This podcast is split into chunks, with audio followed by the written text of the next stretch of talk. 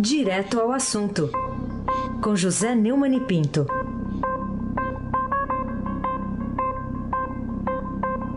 Neumani, bom dia. Bom dia, Aizen Abac, o craque. Bom dia, Carolina Ercolim, tintim por tintim. Bom dia. Bom dia, Almirante Nelson e o seu pedalinho. Bom dia, Diego Henrique de Carvalho. Bom dia, Moacir Biasi. Bom dia, Clã Bonfim, Manuel Alice Isadora. Bom dia, ouvinte da Rádio Eldorado 107,3 FM. Raiz Abac, o craque. Vamos começar aqui, Neumann, com mais uma decisão contrária ao ex-presidente Lula. O que dizer de mais essa negação agora do, do relator da Lava Jato no Supremo, o ministro Edson Fachin, de soltar Lula? É, o pedido ao Faquin foi resultado da, de outra negação, a negação do, do, do relator do, da quinta turma do Superior Tribunal de Justiça. Não dá nem para contar quantas vezes o Lula pediu para ser solto e quantas vezes isso lhe foi negado com base na, na jurisprudência é, do Supremo Tribunal Federal, tomada três vezes por seis a cinco é, que dá aos juízes a autorização para que possam mandar réus condenados em segunda instância, ou seja, em colegiado, com, começarem a cumprir as suas penas. É o caso do Lula. O Lula é bi duas vezes, né? É condenado na segunda instância no processo do triplex do Guarujá e é, foi condenado na, no segundo processo, lá na 13ª Vara Federal é, de Curitiba, pela juíza substituta Gabriela Hart, que assumiu interinamente quando depois que o ministro, que o ministro da Justiça Sérgio Moro assumiu o cargo no governo e teve que se aposentar. Eu tenho uma sugestão, né? já que ninguém consegue mesmo soltar o Lula, e que ele se recusa a pedir é, prisão domiciliar porque ele não quer aceitar a culpa, que tal mandar Lula para a cadeia de verdade? Que tal acabar com essa farsa de ficar usando um, um, um apartamento, sei lá o que, uma sala de uma repartição pública, no caso a Polícia Federal em Curitiba? Não há nenhuma previsão legal para isso. Aliás, não havia nenhuma, ninguém nunca pensou, né, os legisladores os constituintes de, é, de 88 nunca pensaram é, em um presidente, um ex-presidente da República, que seria preso como, como preso comum. Ele não é um preso político. Lula é um preso comum. Ele foi condenado por corrupção, lavagem de dinheiro, é, nos, nos dois casos, tanto no, na condenação até segunda instância do, do triplex, quanto no sítio. Então estava na hora de pensar outra solução, de mandar o Lula para um presídio. Sei lá o que é que faz. É, pode até legislar a respeito disso e pode também é, fazer com que se é, dê uma cela. Não sei, o que eu sei é que está na hora do Lula ir para cadeia, já que ele não consegue ficar solto, que vá para cadeia, né? Carolina Ercolim, tintim por tintim. Neumani, o que será que Deltan Dallagnol quis dizer quando garantiu que há mais razões para mandar prender Paulo Preto, além das noticiadas. Né? A deputada é, Joyce Asselman, do PSL de São Paulo, é, deu essa notícia no blog pessoal dela e também o procurador Dalton Dallagnol, da Força Tarefa do, da Operação Lava Jato em Curitiba, é, citou um comunicado da Procuradoria Suíça em que é escrito o seguinte: verifica-se igualmente que Paulo Vieira de Souza teria pago comissões ocultas a pessoas vinculadas com uma organização chamada Primeiro Comando da Capital. Nesse documento, as autoridades suíças estão respondendo a um pedido de cooperação internacional feito pelo Brasil para o rastreamento de cerca de 113 milhões em contas em bancos do país europeu atribuídos ao ex-diretor da DESA. Há também uma notícia de um, de um bunker, né, em que até o, o Paulo Ponto poria, é, poria o dinheiro, as cédulas, né, de 100 milhões de reais para tomar sol para evitar o bolor. É única, até aproveitando o verão aí para dar sol, é, para o dinheiro não perder o valor. Né? Bom, de qualquer maneira, é, é, esse compartilhamento de informações com isso, isso foi pedido pelo Ministério Público Federal no âmbito da investigação sobre o Rodoanel, que tramita na Quinta Vara Criminal de São Paulo. Nesse caso aí, o Paulo Preto é réu por peculato por fraudar cadastro de desapropriações e desviar parte dos recursos que deveriam ser destinados às famílias atingidas pelo Rodoanel. Então, quero lembrar que o Paulo Vieira de Souza foi diretor da DESA no governo do Serra. Ninguém, em pleno domínio do juízo, acredita que um ex-diretor da Serra da, da DESA pode juntar tanto dinheiro assim. Ele foi indicado uh, para o cargo pelo Aloysio Nunes Ferreira, que também anda enrolado aí com a polícia, né? Que anda fazendo é, buscas e apreensões nos endereços dele, em São Paulo, em São José do Rio Preto e em Brasília. Né? É, eu me lembro, e acho que o, o o meu querido amigo Heisen, a, a Carolina e o querido ouvinte da Rádio Eldorado também se lembra que o Geraldo Alckmin dizia que o PCC era uma invenção da imprensa, que era tudo mentira, que não tinha nada disso.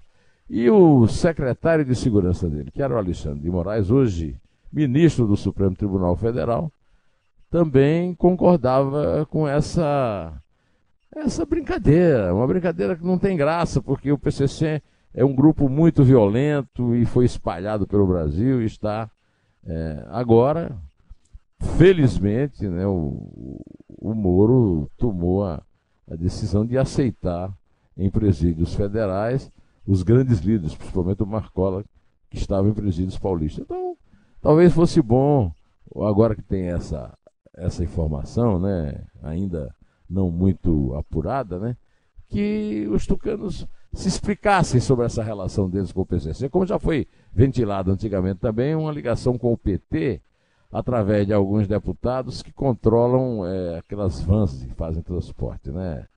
É, é uma história bastante cabeluda e o, o, o distinto cidadão né, que paga a conta dessa gente toda deveria estar sendo informado a respeito. Na verdade, Heisen Abac, o craque. Claro, claro. Por enquanto a gente só sabe do dinheiro tomando um solzinho, né? Por enquanto. Bronzeado mostrando o seu valor. É. Ou não. Afinal, estamos num país tropical, abençoado Isso, por Deus. É, lógico. E bonito por natureza. Tem que aproveitar, né? O, o Neumann, é, Onix Lorenzoni, ministro da Casa Civil, garante que não há motivos para demitir o outro ministro, Marcelo Álvaro Antônio, lá do Ministério do Turismo, que está enrolado com as laranjas também, né? É, eu acho que está mais enrolado do que estava, por exemplo, o Bebiano, que, que, foi, que foi demitido. Primeiro esse pretexto e agora todas as, ah, todos os apoiadores do Bolsonaro estão dizendo, não, não tinha nada a ver com o Laranjal de Pernambuco, foi perda de confiança e tal. De qualquer maneira, o Bebiano já dançou, também não se perdeu grande coisa, e também não estou entendendo por que é que há uma resistência tão grande para admitir Márcio Álvaro Antônio. É um nome esquisito, o nome parece só tem prenome, não tem sobrenome. Né? Do Ministério do Turismo. O Ministério não é importante, ele não é importante, agora ele é presidente é, do diretório do PSL, era, né, na época da eleição em Minas. Ou seja, ele tinha responsabilidade direta pela questão do Laranjal lá em Minas. É, o Bolsonaro tinha assumado, assumido um compromisso que não ia ter é, gente enrolada no governo dele. Agora, essa narrativa está sendo reconstruída. De qualquer maneira, ele esteve muito rapidamente com Bolsonaro, cancelou uma audiência que ele tinha com o vice, o general Mourão, e, e continua no emprego. Agora, apelando para o Supremo lhe dar furo, mas não, eu não entendo como é que o Supremo pode lhe dar furo se não deu para o Flávio Bolsonaro. Carolina Ercolim, tintim por tintim. Vamos falar sobre essa notícia aí envolvendo o ex-assessor de Flávio Bolsonaro dizendo em depoimento que repassava dois terços do salário dele a Fabrício Queiroz. É, enfim, um avanço ali nas, nas, tratativas em relação ao, ao caso do Flávio Bolsonaro, filho do, do presidente da República? O primeiro depoente ouvido sobre o, esse, aquele caso, é, vamos lembrar que o COAF passou a ser a vítima favorita da turma que grita e berra nas redes sociais para defender incondicionalmente Bolsonaro e a família, é que um, ex-assessor do Flávio Bolsonaro na Assembleia Legislativa do Estado do Rio, o Fabrício Queiroz, um ex-sargento da PM e que era motorista de segurança do filho do Bolsonaro, né, é, foi flagrado no COAF é, por uma movimentação atípica de 1 milhão e 200 mil reais. O Ministério Público, lá do Rio de Janeiro, estadual, abriu um, uma investigação a respeito dessa questão é, desse dinheiro aí. Aí já não é mais laranja, né? Esse dinheiro é aquele. É uma, há uma suspeita de que seja o chamado rachuncho, né? Ou seja, as câmaras de vereadores, as assembleias legislativas, a Câmara Federal, o Senado da República, é, muitas prefeituras aplicam o golpe de contratar assessores a peso de ouro, é, 10 mil reais por mês, e esses assessores são normalmente pessoas humildes que não trabalham, com a obrigação de mandar de volta para os seus, eh, para quem os nomeou e não precisam trabalhar, né? É, parte do salário. No, nesse episódio lá do Rio, né? Apareceu lá o, o primeiro depoente uh, disposto a falar sobre esse caso das movimentações suspeitas. Chama-se Agostinho Moraes da Silva, que admitiu ao Ministério Público Fluminense que depositava todos os meses cerca de dois terços de seu salário é, lá na, na, Assembleia, na conta de Fabrício Queiroz, o que nós citamos aqui. Né? É, o, eu escrevi um artigo que saiu quarta-feira no Estadão, dizendo que o Bolsonaro se tornará um herói do povo de verdade se ele é, permitir que se investigue até o fundo essa questão desse rachoncho, que isso é um achaque canalha feito por político e, e, que precisa ser combatido no Brasil inteiro. Não é uma questão do Flávio, filho dele. É uma questão muito maior. A Janaína Pascoal, que é deputada, é a parlamentar mais votada da história do Brasil, com 2 milhões de votos, né? É, parlamentar da, da Câmara, né? E, no caso dela, da Assembleia Legislativa de São Paulo denunciou que foi uma palestra na, na auditoria da Assembleia e que nessa palestra o, o, o, palestrante, que era um funcionário da, da auditoria lá da Assembleia, contou que a solução que se dá para esse caso é demitir o funcionário que denunciar e fazer com que ele devolva o seu o dinheiro que ele recebeu para não trabalhar. No caso das laranjas é a mesma coisa, né? Tem, a Polícia Federal, que aliás o, o Bolsonaro disse que mandou o Moro investigar, precisa atacar e investigar isso, o que é que aconteceu de fato. Agora, não adianta atacar só o laranjal, tem que atacar o adubo do laranjal. Tem que extinguir esse crime que é o fundo partidário e outro maior ainda, que é o trilionário fundo de é, financiamento de campanha. Sem isso, não há esses laranjais. Então, a laranja pode ser uma, uma boa fruta, um suco de laranja é uma coisa muito gostosa e muito útil.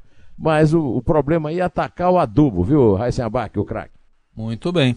E outro assunto aqui para a gente tratar, do nosso vizinho, a nossa vizinha que é a Venezuela, manchete do Estadão de hoje, Maduro fecha a fronteira, Brasil mantém ajuda humanitária. Está fechada a fronteira do Brasil com a Venezuela, Neumann. Bom, vamos ouvir o Maduro, por favor. A partir de las 20 horas de hoy, jueves 21 de febrero, queda cerrada total y absolutamente hasta nuevo aviso la frontera terrestre con Brasil. Más vale prevenir que lamentar. Tome todas las medidas de aseguramiento y de protección de nuestro pueblo. Eu publiquei eh, um, hoje no Estadão é, notícias, né? um comentário a respeito desse tirano que luta contra o povo. Né? O inimigo do Maduro é o povo. Ele está impedindo que a ajuda humanitária socorra o povo do seu país, que ele jogou na miséria e na fome. E, e é aplaudido por isso pelos militares que ele corrompeu e estão milionários lá. E por China, por Rússia e, sobretudo, pela nossa esquerda aqui, em especial o PT. Agora, depois dessa, de, da proibição é, do, da ajuda humanitária, ficou claro que ele está que ele é realmente o inimigo do povo e o PT também é inimigo do povo venezuelano. Eu gostaria de saber, eu não vi ainda, se você viu, me, me corrija, mas eu não vi nenhum pronunciamento da dona Gleisi, que é presidente do PT, nem ninguém do PT explicando por que é que continua lambendo as botas desse canalha, desse Nicolás Maduro. Carolina Ercolim, tintim por tintim. Vamos falar sobre essa operação da Polícia Federal que está tentando, permitiu entender por que, que é, há uma obstrução na investigação sobre o caso da Marielle Franco e também do motorista Anderson Gomes. Ontem teve uma operação né, com essa finalidade. É, foi feita uma operação com a finalidade de descobrir se há realmente uma obstrução a essa investigação. E o fato é que estamos, é, estamos em fevereiro, né?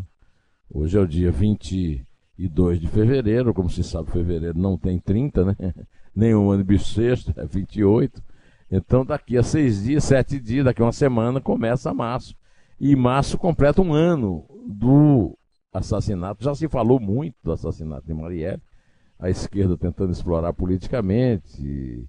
E a polícia e, e, as polícias militares civil do Rio, a Polícia Federal tal, ninguém dá uma satisfação a respeito dessa investigação. Agora nós ficamos sabendo que está sendo feita uma operação para é, investigar a obstrução é, dessa investigação. Ou seja, daqui a pouco nós vamos ter uma investigação sobre a investigação é, que apurava a investigação. Né? E não se sabe nada de concreto, se já se fez é, um, uma pleia de, aí, de romances policiais a respeito do caso, mas o caso concreto, com prova e tal, ainda não foi comunicado à população, e isso é um absurdo. Eu quero aproveitar para falar também do Adélio Bispo de Oliveira. Até agora, a Polícia Federal não disse a que veio. Quem é que paga os advogados de Adélio Bispo de Oliveira que esfaqueou o presidente da República quando era candidato favorito em Juiz de Fora, Minas Gerais, no dia 6 de setembro? Aí, sem abaque, o craque. Aí, dois crimes ainda sem solução. O Neumann, Minhocão, elevado presidente João Goulart, que já foi elevado Costa Silva, presidente Costa Silva, inaugurado em 25 de janeiro de 71 por um Sartopoleto, qualquer você conhece muito bem, vai ser desativado, vai virar parque. E aí? Rapaz, essa, essa foi a maior ideia de Jirico que eu já vi na minha vida. Quer dizer, esse rapaz, o Bruno Covas, é um prefeitinho vagabundo, né? Ele não consegue resolver problemas do tipo os, os viadutos que estão caindo. Aí ele chega e desativa o minhocão. Diz que vai desativar o minhocão, vai fazer um parque, é tudo muito bonito. O Bruno Ribeiro acaba de dizer aqui, o repórter do Estadão que cuida do assunto, que isso aí é um programa de para reeleição dele. Agora, eu não vejo, eu moro pertinho do minhocão, e eu nunca vi nenhum movimento da prefeitura para uma obra que seria muito maior do que essa, porque essa aí não é nada, é só plantar um monte de árvore em cima. Né? A obra que seria maior seria construir uma via alternativa ao Minhocão embaixo. Falava-se antigamente na, na, na, ampliação né, na, da Alameda Barros. Não vejo ninguém, não vejo um técnico da prefeitura. Quer dizer, é tudo ideia de Jerico se transformando em papo para eleição. Tudo que eles conseguiram fazer até agora, né, foi o idiota do Fernando Haddad mudar o nome de Costa e Silva por João Goulart, né? Aliás, o, o, o tem um artigo muito bom, eu já falei nele aqui, do, do Astia Basílio, mostrando que João Goulart é um, um ídolo tardio da esquerda. A esquerda só veio a falar de João Goulart muito tempo depois dele morto. E para dar o nome desse monstrengo que é o, o Minhocão. O Minhocão é um monstrengo, mas mesmo com o Minhocão lá em cima, a Amaral Gugel vive lotada. Não há possibilidade de uma conexão, de uma ligação razoável de trânsito entre o leste e o oeste de São Paulo, sem o Minhocão. E a prefeitura não está providenciando nada embaixo. O que vai fazer embaixo? Né? O, Bruno, inclusive, disse que não há nem projeto embaixo para aquela a iluminação. Um negócio que vai para a segunda etapa. Quer dizer, isso é conversa para boi dormir, né? É uma conversa, aliás, muito burra, muito estúpida. Chove em São Paulo e os, os faróis todos queimam. O Bruno está preocupado com o, o, Parque do Minhocão. Né? É, o, as ruas estão esburacadas. É, você anda nas ruas de São Paulo, Raiz, aí você está sempre num barco à deriva. Né? Os, automóveis, os automóveis vivem agora. Eu não sei se o Bruno é sócio de alguma oficina de, de reparo de, de amortecedor, mas o fato é que quebra tudo que é amortecedor na rua de São Paulo. E o cara está pensando em, em, parque lá. Deve ser parque para ele brincar quando sair da prefeitura. Carolina Ercolim, tintim por tintim. Vamos falar sobre as tragédias lá em Minas Gerais e como elas têm afetado eh, os moradores, os mineiros de uma maneira geral, né? Você ouviu um deles no, no seu blog hoje. É. Ouvi o Léo Chaves, da dupla Vitor e Léo. Eu confesso que a primeira vez que eu ouvi falar no Léo foi quando ele, o Vitor, irmão dele, e ele fizeram uma música que superou o Roberto Carlos na, na, na parada de sucesso. O Léo Hoje ele é personagem de um programa chamado The Four, né? Um programa, é um, um desses programas de televisão, né? de, de música, tá na Record. Além disso, ele tem livros de sucesso faz muitas palestras. E, e ele separou do irmão, né? Os dois não estão mais cantando juntos. Eu fiz uma entrevista com ele porque ele, desde menino, ele percorria aquela zona lá de Minas, Mariana, Ouro Preto. E eu é, fiz uma, uh, uma entrevista assim baseada no, na sensibilidade do poeta em relação a, essa, a esses mares de lama é, que mataram o Rio Doce, estão matando o Paraupeba e vão chegar na represa de Três Marias, que era o símbolo do, do, dos anos dourados, e finalmente no Rio da na Unidade Nacional. Todo dia Isabel me pergunta se a a lama já chegou ao São Francisco, o que é que vai acontecer quando chegar ao São Francisco? E eu fico aqui tremendo e chorando só em pensar nisso. O, a entrevista do é uma entrevista muito sensível, muito bonita e eu aconselho muito a você a ler. Ele, dá, ele tem lá as opiniões dele a respeito da incompetência, né, do descaso e tal. E você ainda vai ter a oportunidade de ouvir alguns sucessos dele que eu usei como ilustração da entrevista. Espero que goste, viu? Você, Carolina, está convidada a ler, o, o, o Raissa também, e os nossos queridos ouvintes da Rádio Eldorado, inclusive um ouvinte privilegiado, que é o Almirante Nelson, o mais recente vascaíno da praça. Vamos contar? Vamos contar. Ele está balançando a cabeça dizendo que sim aqui. É, né? Isso. Foi ele que mandou botar no. Tem uma matéria aí no, no, nas, nas redes sociais sobre o Juninho Pernambucano batendo falta. Hum. É, então, é, deve ser nostalgia do, do Nelson nos gols que o Juninho Pernambucano fazia no Flamengo. Isso. É três. É dois? É um em pé.